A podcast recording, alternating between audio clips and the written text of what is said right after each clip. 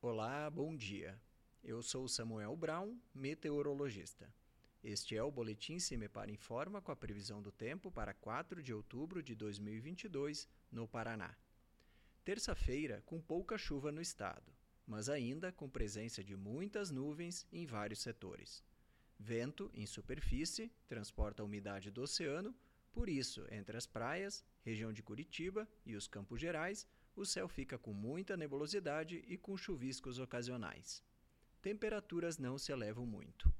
Nos demais setores, não chove, o sol aparece com mais intensidade e por isso esquenta mais. Faz calor no oeste e no noroeste paranaense.